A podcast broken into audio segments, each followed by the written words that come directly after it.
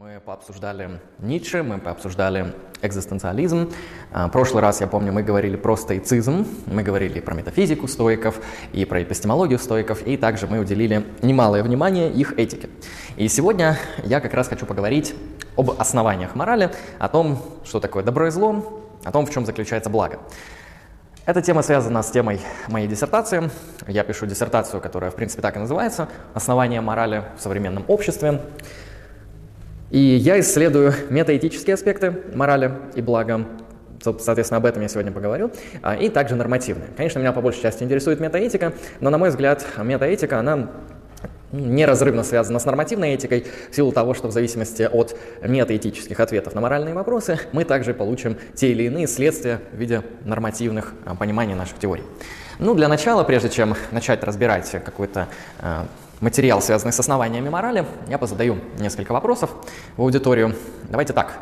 А, что такое мораль? Какие у кого гипотезы? Наверное, каждый из нас совершал моральные действия, не обязательно правильные. Иногда мы делаем злодеяния, иногда мы это делаем умышленно, иногда мы даже по этому поводу смеемся. Что такое мораль? Встречались ли когда-нибудь? Кто-нибудь видел? Система правил, которая определяет, что является моральным, что Система правил о моральном и аморальном. Да, как вариант. То есть мораль действительно связана с правилами. А эти правила где-то написаны? Или перед каждым действием я вот у меня в телефон приходит смс, в котором написано правила, сейчас вот так продействуем. То есть кажется, что эти правила, в отличие от легальных правил, от правил э, закона, они немножко как-то иначе существуют, не совсем в таком явном виде. С чем еще связана мораль?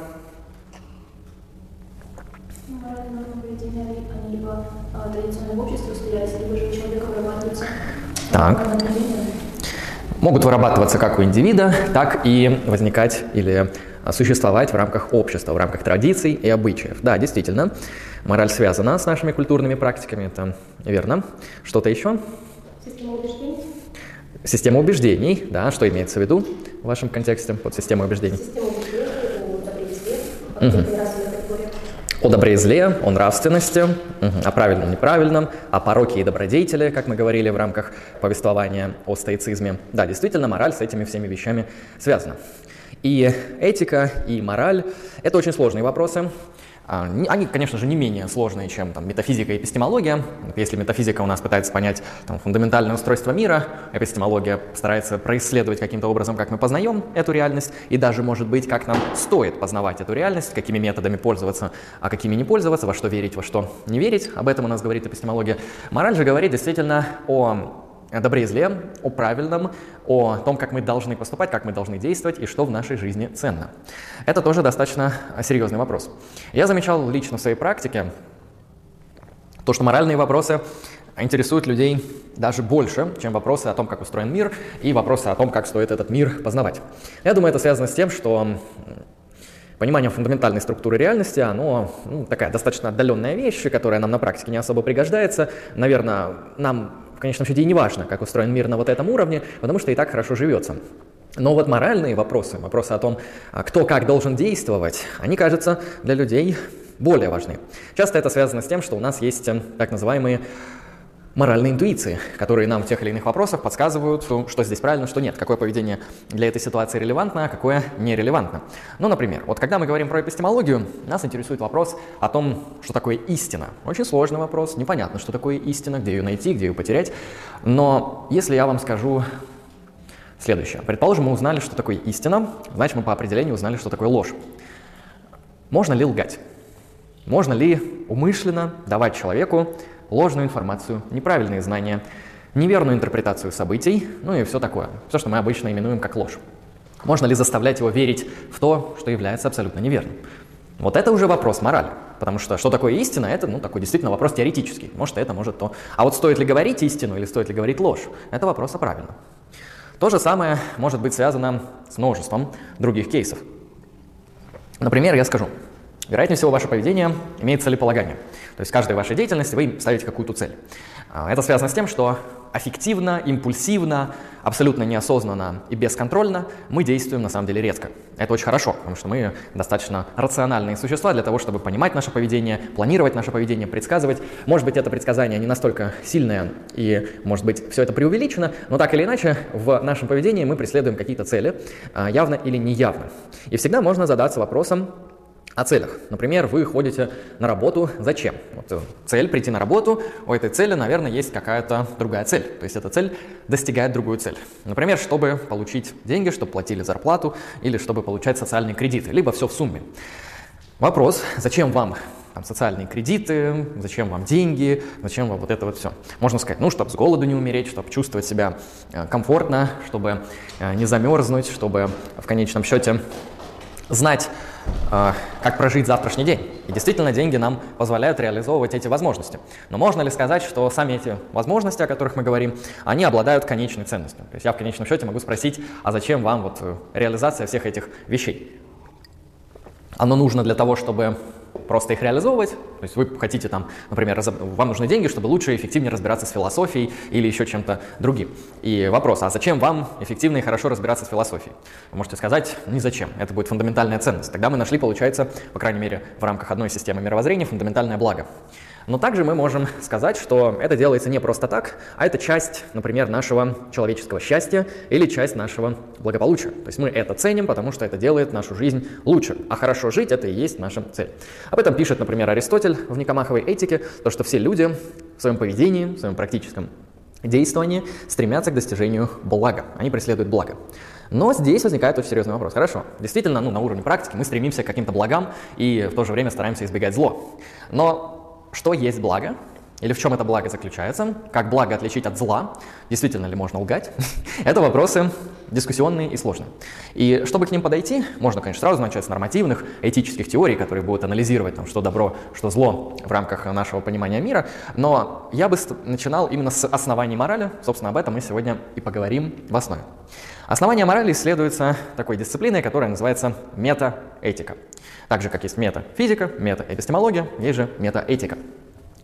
Здесь философы обычно выделяют четыре основных ответа. И сейчас мы с ними всеми поработаем, посмотрим, насколько они значимы. Четыре вопроса.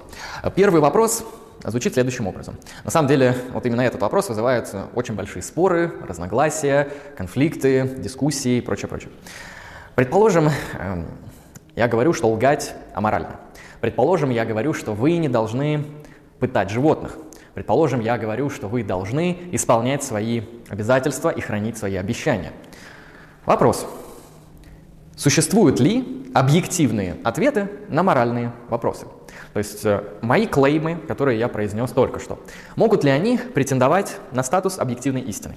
Что это значит? Звучит, может быть, немножко непонятно, но объективная истина — это не какая-то очень специфическая сложная вещь. Это просто вещь, которая в своей истинности не зависит от мнений, предпочтений и договоренностей других агентов.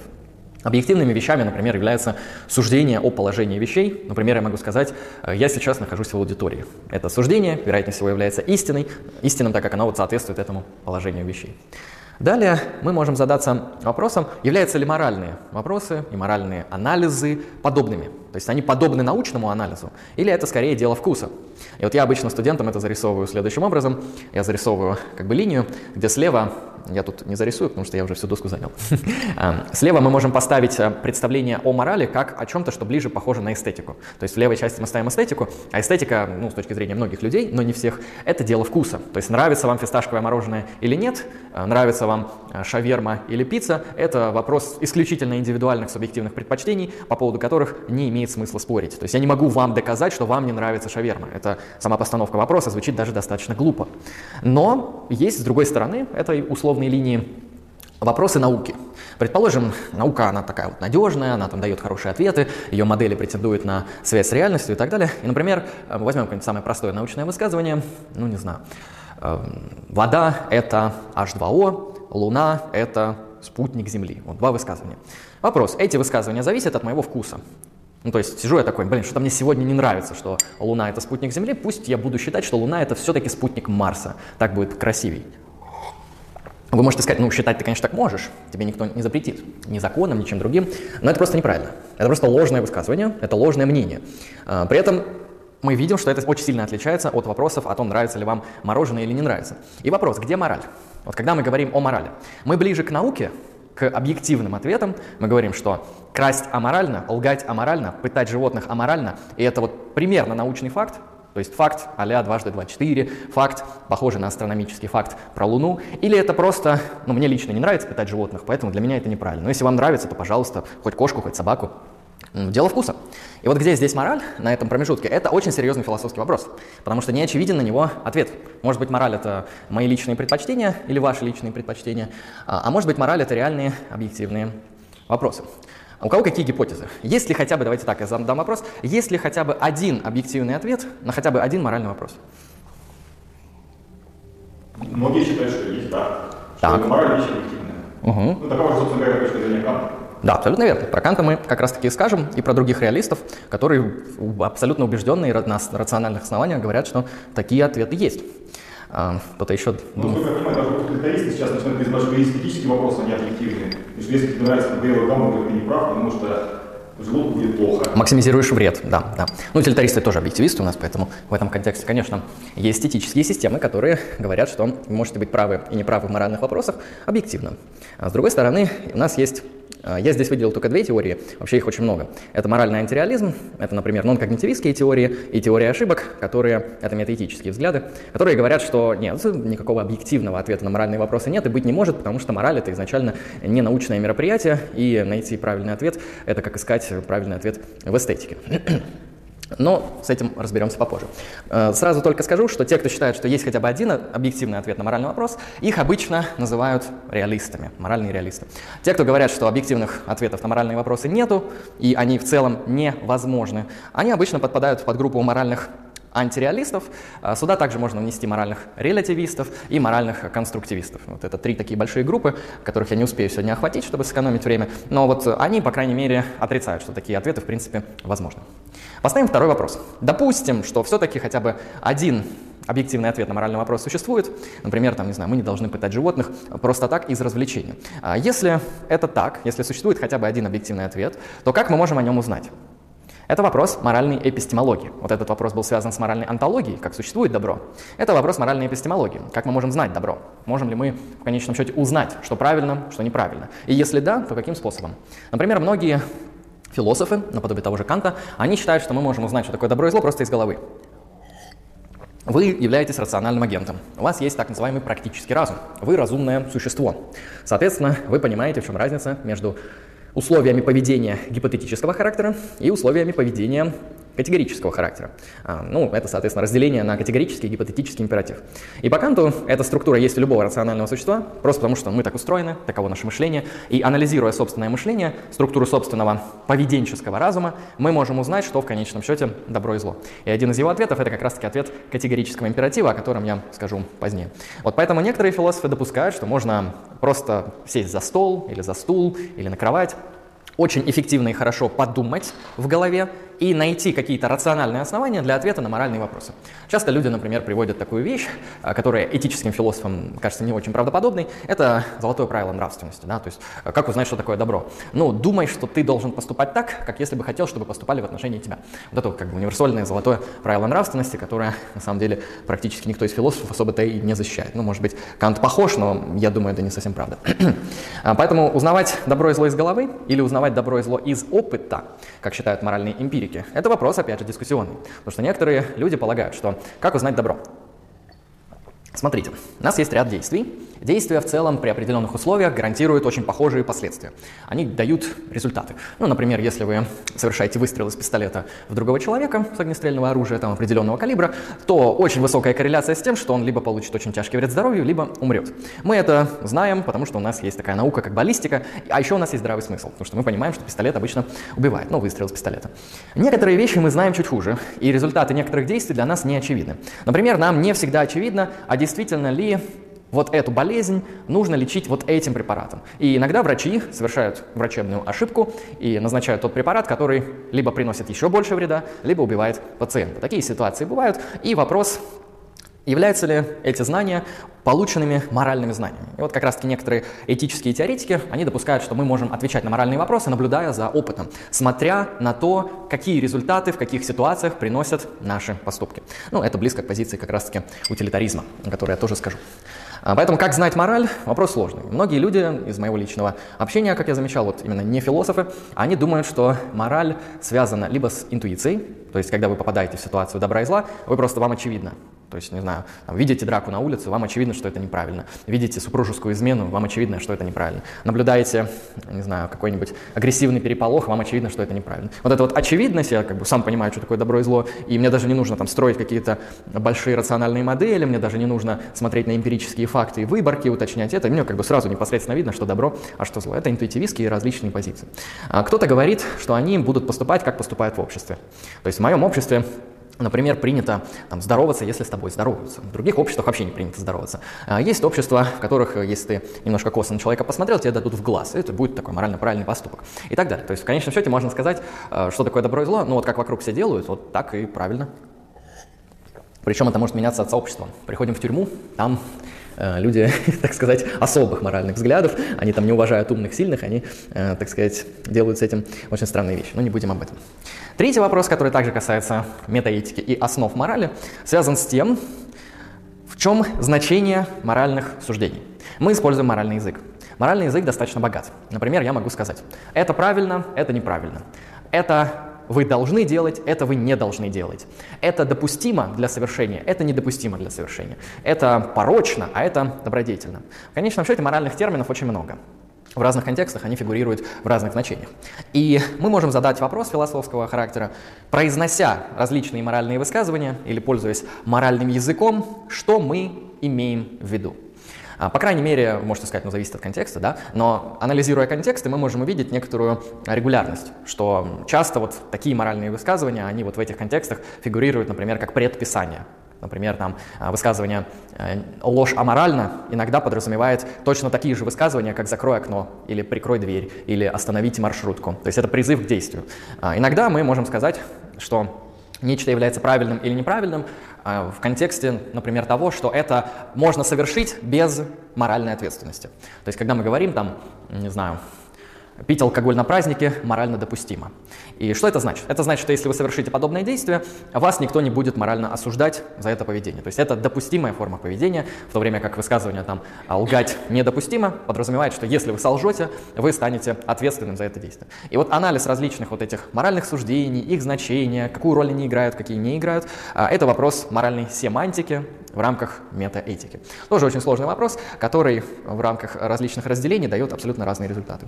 И четвертый метаэтический вопрос, наверное, самый необычный и не совсем даже понятно, как на него успешно отвечать. Это вопрос о том, какие у нас основания, или как в английском говорят, резоны, быть моральными. Окей, предположим, допустим, допустим, существуют объективные ответы на моральные вопросы. Допустим, мы это можем узнать из головы, проанализировав рационально, так же, как математику. А, допустим, что под моральными суждениями мы имеем там, описание так называемых а, правильных, либо неправильных, истинных, либо ложных моральных высказываний. Допустим, все это правда, это близко к позиции реализма. Но теперь вопрос. Вот мы узнали, что такое добро. А какие у нас есть мотивации, основания, резоны, причины быть морально правильными людьми? Это на самом деле очень серьезный вопрос, потому что, вот окей, мы читаем Аристотеля, он говорит, что основанием правильной моральной жизни является что? Является то, что если вы будете вести себя морально правильно, если ваше поведение будет а, практиковать добродетели, то что будет? Будет эвдемония. Вы будете счастливы, вы будете процветать. Ваша жизнь будет, как говорят сейчас, социально благополучна. Это вполне себе хороший резон. Да, ведь мы все хотим э, социального благополучия, процветания, человеческого счастья. И если единственный способ этого достичь – это добродетельная жизнь, то, ну, в целом можно согласиться. Но, предположим, мы не верим Аристотелю, и вот нам как-то этого мало, что э, Единственная причина быть моральным – это то, что быть моральным сделает вас э, процветающим и успешным человеком. Тогда какие у нас причины могут быть моральными? Вопрос хороший. Кант, например, говорит, что причиной быть моральными – это, соответственно, уважение к моральному долгу, к моральному категорическому императиву. У нас есть категорический императив – это то, что автономная воля законодает сама себе путем анализа практического разума. Звучит немного нагроможденно, я потом постараюсь это прояснить. И мы вот само это открытие уважаем и действуем согласно нему, исходя из уважения к моральному долгу. Это как, знаете, если ученый открыл некоторую истину, предположим, он узнал, что вода – это, оказывается, H2O, то он будет уважать эту истину. Когда его спросят, слушай, а что такое вода? Он из уважения скажет правду, э, что вода – это H2O, он будет ценить истину в этом мире и эту истину конкретно. Поэтому можно сказать, что если мы открыли вот э, тайные моральные подвалы, то мы из уважения к ним будем действовать согласно ним. Для кого-то это также звучит принципиально неубедительно, потому что а на кой черт мне это нужно? Ну, есть еще хорошая теория, которая долгое время успешно работала и была одной из самых популярных моральных теорий, которая дает, наверное, самый могущественный, на мой взгляд, ответ на вопрос, какие у нас основания быть моральными. Это теория божественных команд. Соответственно, какие у вас основания быть моральными в теории божественных команд. Предположим, Бог есть, предположим, Бог заповедовал вам какие-то действия. Если вы будете их совершать, то вас ждет вечная жизнь. Вот это на самом деле очень такой серьезный резон. Этот резон и посерьезнее социального успеха, и благополучие. Этот резон посерьезней какого-то там уважения к моральному долгу. Ну, вечная жизнь. То есть э, живешь, точно знаешь, что умрешь, но есть тонкий моральный путь, по которому ты вот так, как по лезвию прошелся, и все, и вечная жизнь. Ну, конечно, зависит от милосердия, там, от, благо, от благодати, от удачи и так далее. Но в конечном счете вы можете, по крайней мере, надеяться на вечную жизнь, если будете моральными, и в то же время надеяться на вечные муки, если будете аморальными. То есть это как бы двойная мотивация, такой, знаете, метафизический кнут и пряник. Все эти вопросы порождают множество дискуссий, и различные теории стараются комбинировать их, чтобы давать разные ответы. Сегодня я хочу поговорить о двух основных подходах. Больше мне времени особо не хватит, потом мы с вами подискутируем, потому что тема животрепещущая. Я поговорю о реализме и антиреализме. Соответственно, многоуважаемые моральные реалисты, они, отвечая на эти вопросы, говорят следующее. Во-первых, у нас есть объективные ответы на моральные вопросы. Во-вторых, их можно узнать если мы натуралисты, с помощью эмпирических наук и наблюдений за опытом. Если мы нон-натуралисты, мы можем их узнать Например, априорно, так же, как мы узнаем истины математики, геометрии, теории вероятности и других абстрактных наук, то есть из головы буквально. Произнося моральные суждения, мы, с точки зрения реалистов, описываем какие-то вещи в мире. Так же, как я говорю, здесь стоит стул, стена белая. Этими высказываниями я описываю что-то в мире, и эти описания могут быть истинными либо ложными. С точки зрения реалистов, моральные суждения – это правильно, это неправильно, это морально допустимо, это недопустимо, это добродетельно, это порочно. Они играют точно такую же роль. Когда я говорю «Антон порочен», я не выражаю свои эмоции, я не выражаю свою неприязнь. Может быть, да, но это не важно. Важно то, что говоря, что Антон порочен, я указываю на какую-то его черту характера, которая делает его плохим человеком. Например, он глупый, трусливый, что у нас там из стоицизма еще было, а, развратный, несправедливый, можно сказать, не смешно, если взять аристотелевскую этику. То есть я на самом деле хочу описать, что происходит в мире. Антон порочен не мое мнение, Антон порочен объективный факт реальности. И поэтому вот стоицизм, о котором мы говорили в прошлый раз, это форма реализма. А, вероятнее всего, ну, у меня такая гипотеза, что это именно форма натуралистического реализма, потому что он говорит, что а, добродетель и порог – это наши черты характера. Потому что, как я сказал, там мудрость, мужество, справедливость а, и умеренность – это психологические установки, это черты характера. Что у нас исследует, какая наука исследует черты характера? Психология. Психология – это эмпирическая наука. Получается, узнать, что такое добро и зло, можно с помощью психологии. Психологи об этом не знают, но как-нибудь мы и про это им расскажем. Далее.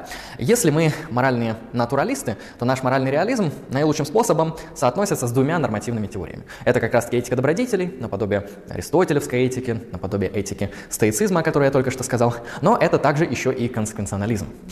Что говорит консеквенционализм? Вот это сейчас скачок в нормативную этику, то есть нормативная этика, в отличие от мета, уже не задается вопросом об основах морали. Она пытается рассмотреть, что в конечном счете добро и зло, как нам правильно поступать и что благо. И вот с точки зрения консеквенционализма, добро — это так называемые наилучшие результаты наших действий. Мы совершаем действия, они приносят какие-то последствия в реальность, они вызывают результаты. И те результаты, которые они вызывают, и определяют правильность или неправильность этих действий. Ну, грубо говоря, у вас есть такое фундаментальное разделение на цель и средство. И если средство, например, в виде поступка, успешно достигает цель, какой-то результат каузально призывает в реальность, то мы можем сказать, что в зависимости от того, как это средство призвало этот результат в реальность, таким и является это средство. Это немного формально, сейчас просто скажу. А, предположим, есть, такое, есть такая цель, например, цель получить чужое имущество. Средство, наилучший способ получения чужого имущества, предположим, это кража. Вы используете кражу, чтобы принести в мир новый результат. И вы приносите результат в виде того, что отнимаете имущество у другого человека. Тайна – это кража. И в этом контексте ваши действия, как средство, привели результат, привели кражу. Вопрос, является ли кража хорошим действием. Как раз таки мы можем спросить, слушайте, а сколько кража приносит удовольствие? А сколько кража вызывает страдания? А сколько кража э, создает проблем, трудностей, вреда, фрустраций, если у вас украли телефон, это же вообще кошмар. Там же и, и фотографии, и все э, банковские карты, и аккаунты. И, то есть для вас столько фрустраций может быть создано просто кражей телефона. А, и в этом контексте можем сказать, ну, конечно, это зло. Потому что такое действие, как кража телефона, вызывает у вас дикую фрустрацию. То есть реализация ваших возможностей снижается вот пропорционально, соответственно, тому, насколько вы любите пользоваться своим телефоном. И вот конституционалисты, они утверждают, что добро — это довольно простая вещь. Что такое добро? Это просто желание сделать мир лучше и, по факту, действия, которые делают его лучше. И лучше или хуже зависит, например, либо от удовольствия, либо от реализации там, преференций агентов. Чем больше вы достигли в мире уровня удовольствия, тем лучше. Чем больше вы реализовали предпочтения разных агентов, тем лучше. Это две формы утилитаризма, а, но я их пока различать особо не буду. Поэтому те, кто считает, что добро как-то связано с вашими результатами, с результатами вашей деятельности, там, вы обманули, но вы, например, говорите, я обманул там не потому, что я злодей, я обманул, потому что это действие привело к лучшим результатам. Например, я не хотел расстраивать этого человека и говорить ему плохие вещи, поэтому я его здесь обманул, это повысило уровень его счастья, и он не расстроился. Ну, бывает же, да, тяжело говорить некоторую правду, и иногда можно обмануть или промолчать. И вы можете сказать, ну так я совершил эту ложь, и она неплохая, это ложь во благо. Это тот вопрос, который мы вначале задали, то есть ложь вообще аморальная, нет, ложь во благо, это имеет смысл такой э, ответ или, или нет? Вопрос сложный. А теперь, те, кто ближе к нон-натурализму, вот они считают, это такие реалисты, которые нон-натуралисты, они считают, что добро и зло не связано с результатами, что добро и зло не нужно искать в опыте, не нужно его под микроскопом рассматривать, не нужно его научным способом исследовать, потому что вы же не исследуете семерку с помощью микроскопа. Это же глупость, потому что семерка не имеет физических характеристик, вы же не можете ее происследовать с помощью, э, не знаю, там, коллайдера, микроскопа, телескопа или каких-то других наблюдательных приборов. Соответственно, мораль такой же объект. Вообще мораль очень сложная вещь, потому что в отличие от физических объектов, наподобие этой доски, в них, в нее можно врезаться, вот в доску. Я смогу с ней взаимодействовать, могу с ней контактировать, могу в нее врезаться. А вот мораль, кажется, не такая. То есть я не могу споткнуться об моральное положение. Э, только в качестве метафоры. это может звучать метафорично, но вот именно в прямом смысле физически там подскользнуться на моральном факте, это звучит принципиально непонятно, звучит очень странно. Поэтому мораль действительно кажется, это не такой физический объект, как мы хотели бы об этом думать. Соответственно, эту интуицию отстаивают нон-натуралисты, которые и допускают, что мораль нет мира сего. Да? Они стараются эм, не нарушать гильотину Юма и говорить, что сущее и должное фундаментально различается. Что то, как устроен мир, то, какие столы и стулья находятся в этой аудитории, из этого не следует, какие столы и стулья должны находиться в этой аудитории. То есть, предположим, какой-нибудь из этих столов поломан. Предположим, это факт. А, и вы говорите, следовательно, здесь должен быть целый стол. А вот как раз-таки не следует. Как раз-таки абсолютно не следует, иначе это нарушение вилки не вилки, гильотины Юма, потому что вы из сущего, из того, что вот мир устроен так, что в нем в аудитории есть поломанный стол, из этого выводите откуда-то должное, что мы должны это исправить. Нет, это то, что валидно невозможно провернуть на уровне логических операций. Это и есть гильотина Юма, если в совсем общем виде. Поэтому нон-натуралисты, наподобие Канта, говорят, мы должны о добре и зле говорить совершенно иначе. Не нужно смотреть на наш характер, потому что это эмпирическая вещь. На кой черт он нужен? Кант даже приводит такой интересный пример. Представьте себе мужественного, умного, дисциплинированного, умеренного человека, но который вам затаил зло. Вот а, что лучше, если он тупой, недисциплинированный, развратный, не знаю, трусливый, и он вам затаил зло, или вот такой гигачат-качок вам затаил зло. Мы все понимаем, что когда кто-то желает нам зла, лучше бы ему не обладать ни одной из добродетелей, потому что если он будет могущественным в своем характере, то он сможет достичь эту злую волю, реализовать ее намного эффективнее, чем если бы этого характера у него не было. На мой взгляд, это не самый убедительный мысленный эксперимент, который приводит Кант, но, по крайней мере, его интуиция вполне себе понятна. Он указывает, что мораль не так тесно связана с чертами характера, как нам кажется. Все-таки она в первую очередь связана с доброй волей. То есть, когда вы желаете кому-то добра, когда ваш мотив принести благо этому человеку, хороший мотив так называемый, то в целом тупой вы, трусливый, развратный, это не важно. Важно, что вы уже на правильном пути, вы уже имеете добрую волю, а остальное приложится. И вот Кант говорит, что мы должны действовать согласно доброй воле, мы должны действовать, исходя из наших категорических обязательств. Это очень интересно, потому что он говорит, смотрите, наш практический разум включает, как я сказал, гипотетические императивы и категорические. Кто не знаком с этим разделением, то гипотетические, они говорят, что добро и зло, оно связано с условиями. Например, если вы хотите выйти из аудиторию, вы можете открыть дверь и пройти сквозь дверной проем. То есть это условия, например, желание и устройство реальности. Например, если бы тут не было дверей, мы бы сюда и не вошли, но, предположим, мы тут оказались, а дверей нету, то высказывание, если хочешь выйти из аудитории, воспользуйся дверью, не сработало бы потому что устройство мира было бы иным. И Кант говорит, что это, конечно, полезно, это удобно, это интересно, да, когда мы учитываем наши желания, там, хочу быть хорошим, богатым, здоровым, эвдемоничным, да, как говорит Аристотель. И для этого я там беру какие-то особенности реальности, то есть там характер, образование, э, там, не знаю, хороших людей, окружение. Вот это все как бы идеально так компоную и получаю благополучие, получаю эвдемонию. Это круто, но Кант говорит, это все еще не этика. Этика — это то, что мы должны делать всегда. Это то, что не зависит от каких-либо условий. Э, модальные метафизики иногда говорят, что подобные вещи называются истинами во всех возможных мирах. То есть любую возможную ситуацию, какую бы вы ни представили, вот так поступать будет правильно. Это очень такой амбициозный проект, да, то есть узнать добро для любой ситуации. Узнать добро во всех возможных мирах, э, в, тех возможных мирах, то есть где у нас альтернативный эволюционный путь, где у нас альтернативные желания, где альтернативная структура среды, где совершенно, э, например, другие э, структуры фундаментальной физики и законов мироздания. Вот Кант говорит, что ну, это же сущее, да, должное про другое. Должное, даже если законы физики станут другим, должное должно оставаться тем же самым, потому что оно не связано с ним как таковым. И вот Кант говорит, что мораль — это то, что истина для всех возможных миров. Кант так не говорит, это я так интерпретирую. А Кант говорит, что мораль — это категорический императив. Категорический — это как раз-таки такое обязательство, которое мы должны исполнять без каких-либо условий. То есть вместо того, чтобы говорить, вы не должны красть, потому что это сейчас достаточно неудобно, и вас могут за это посадить, и вы вроде как боитесь наказания, вы должны говорить, вы не должны красть, потому что вы не должны красть. Вот это будет правильным с точки зрения Канта действием. То есть ваш императив должен быть основан как бы сам на себе. А, ну, вы можете спросить, ну а как их искать? То есть, окей, вы должны убивать. То есть это точно такой же категорический императив, как вы не должны красть. Что делать с вы должны убивать? И Кант уточняет, что есть два условия, по которым мы находим категорический императив. Они очень правдоподобные для многих людей. Я сам, общаясь с деонтологами или с людьми, которые близки к деонтологической интуиции, а, замечаю, что для них вот, э, то, что говорит Кант, находит какой-то серьезный отклик, если это как-то понятно донести. Соответственно, Кант говорит о первом условии, о принципе универсализации. Вы должны взять любой категорический императив и универсализировать его, установив его как общее правило. Если более простым языком, мы берем, например, такую вещь, как ложь. Например, вы конкретно хотите солгать Антону о том, что происходит на заднем дворе, чтобы, не знаю, посмеяться над ним. Соответственно, можно ли ему солгать? Кант говорит, давайте это правило попробуем сделать универсальным принципом для всего человечества. Давайте сделаем так. Не нужно лгать Антону в этом контексте, а вы должны лгать всегда. То есть вместо того, чтобы можно ли солгать Антону, вы попробуйте это возвести в универсальную степень. То есть вы должны всегда лгать. И матери лгать, и себе лгать, и другим лгать, и так далее. И тут уже сразу возникает некоторый ступор, а, потому что мы не готовы это принять. То есть мы хотим солгать Антону, но в целом сделать ложь общеуниверсальным принципом для всех моральных агентов, вот это мы не готовы делать. Обычно этого хватает, но не всегда. Кант, соответственно, говорит, что это не единственный принцип, который нам нужно рассматривать. Зачем нужна вообще вот эта универсализация? Ну, во-первых, чтобы увидеть, готовы ли мы жить в мире, в котором все должны друг другу лгать. Умышленно. Вот я прихожу, и если я вам говорю правду, то я не прав. То есть я поступил неправильно. Мне нужно вам солгать было. Вот тогда бы я поступил правильно. Это очень странно.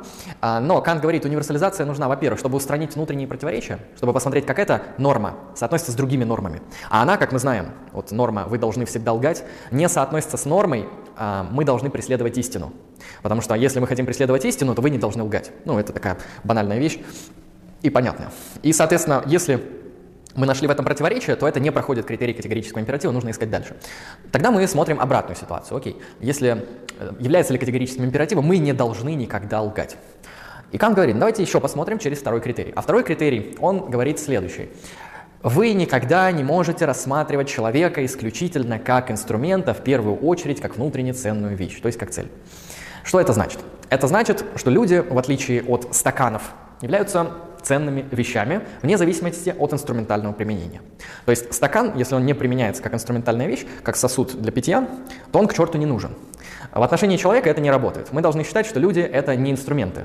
А, они имеют инструментальные функции, это понятно. То есть мы можем там с кем-то обмениваться, у кого-то что-то покупать, но в любом действии по отношению к человеку мы должны видеть в нем, говорит Кант, человеческое достоинство.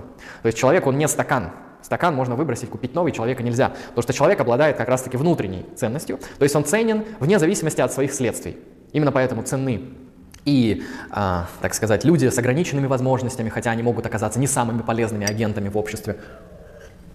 Поэтому ценны, там, например, люди, у которых там низкий IQ, в силу того, что они там, да, по фактическим обстоятельствам они не могут там стать какими-то гениальными учеными, но из этого не следует, что они теряют свою ценность. Вот как раз таки так могут рассуждать только утилитаристы. Они стараются избегать подобных примеров и стараются найти ответ, почему мы все же не должны трогать людей с ограниченными возможностями, это будет очень полезно, но это уже отдельный спор. Кант говорит, мы их не должны трогать не потому, что там результат какой-то неправильный или правильный, мы их не должны трогать, потому что они люди. То есть не нужно их использовать никогда как инструментов. Поэтому вот можно сказать второй элемент категорического императива – это абсолютный запрет на исключительно инструментальное, потребительское, пользовательское использование человека. Вот так нельзя делать. И если ваша максима, ваше правило поведения проходит эти два критерия, она универсализуется для всех агентов, так она еще и не рассматривает людей как чисто инструментов, а рассматривает их как ценных особей, тогда все, вы нашли добро. Это будет, соответственно, благо с точки зрения кантианской этики. Теперь я кратенько скажу про моральный антиреализм, про то, что всему этому противостоит. Тут я выделил две теории, их намного больше, как я говорил ранее. Это теория ошибок и прескриптивизм. Соответственно, теоретики ошибок, они что говорят? Они говорят, смотрите, что Существуют ли объективные ответы на моральные вопросы? Это возможно. Далее, можем ли мы как-либо об этом узнать? А вот это невозможно. И они как раз-таки говорят о том, что в целом вопрос, есть ли объективные моральные факты, существуют ли моральные истины, это валидный вопрос. Это вопрос, имеющий смысл. Но мы никогда не смогли бы узнать об этих вещах. По аналогии могу привести пример с философией религии. Итак, предположим, мы задаем вопрос, существует ли Бог объективно вне зависимости от ума человека, от его практик, изобретений и так далее? Можем сказать, возможно, может быть такая вещь есть. Вопрос, а как мы можем это узнать? Как это проверить, как это доказать, как это опровергнуть, как это узнать? Можем прийти к тому, что даже если бы Бог был, мы бы никак об этом не узнали. Это называется, соответственно, скептицизм, что вот по отношению к этому объекту мы никогда бы не смогли достичь знаний о нем. Теоретики ошибок, наподобие Джона Маки, который, на мой взгляд, очень интересный философ, я с ним не согласен, но его аргументы достаточно убедительные. Он как раз таки говорит, что мораль это настолько странная, непонятная, причудливая вещь, э, что если бы она даже существовала, мы бы про нее никогда бы ничего узнали, и мы в конечном счете обречены делать моральные ошибки. Поэтому это и называется теория ошибок. То есть он говорит, окей, вот берем суждение, лгать аморально. Как это можно проверить? Ну, можно сказать, ну, пронаблюдайте за миром а морально ли лгать. Это невозможно подтвердить, потому что а, мораль, как мы постарались показать раньше, не является каким-то эмпирическим объектом, ее нельзя просто так взять и пронаблюдать в микроскоп. С другой стороны, можем сказать, окей, давайте попробуем это вывести из головы.